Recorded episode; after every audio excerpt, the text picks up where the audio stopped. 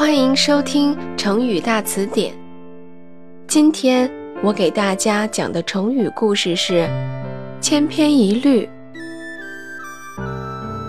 晋朝时期，司空张华经常模仿东汉时期著名诗人王粲的作品，他的诗多续写儿女柔情，讲究绮丽的词藻和修辞，在当时小有名气。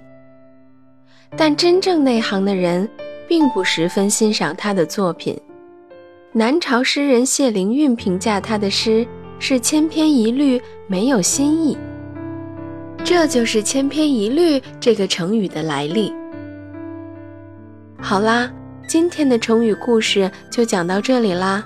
有更多想听的成语故事，记得留言告诉我哦。我们下期再见。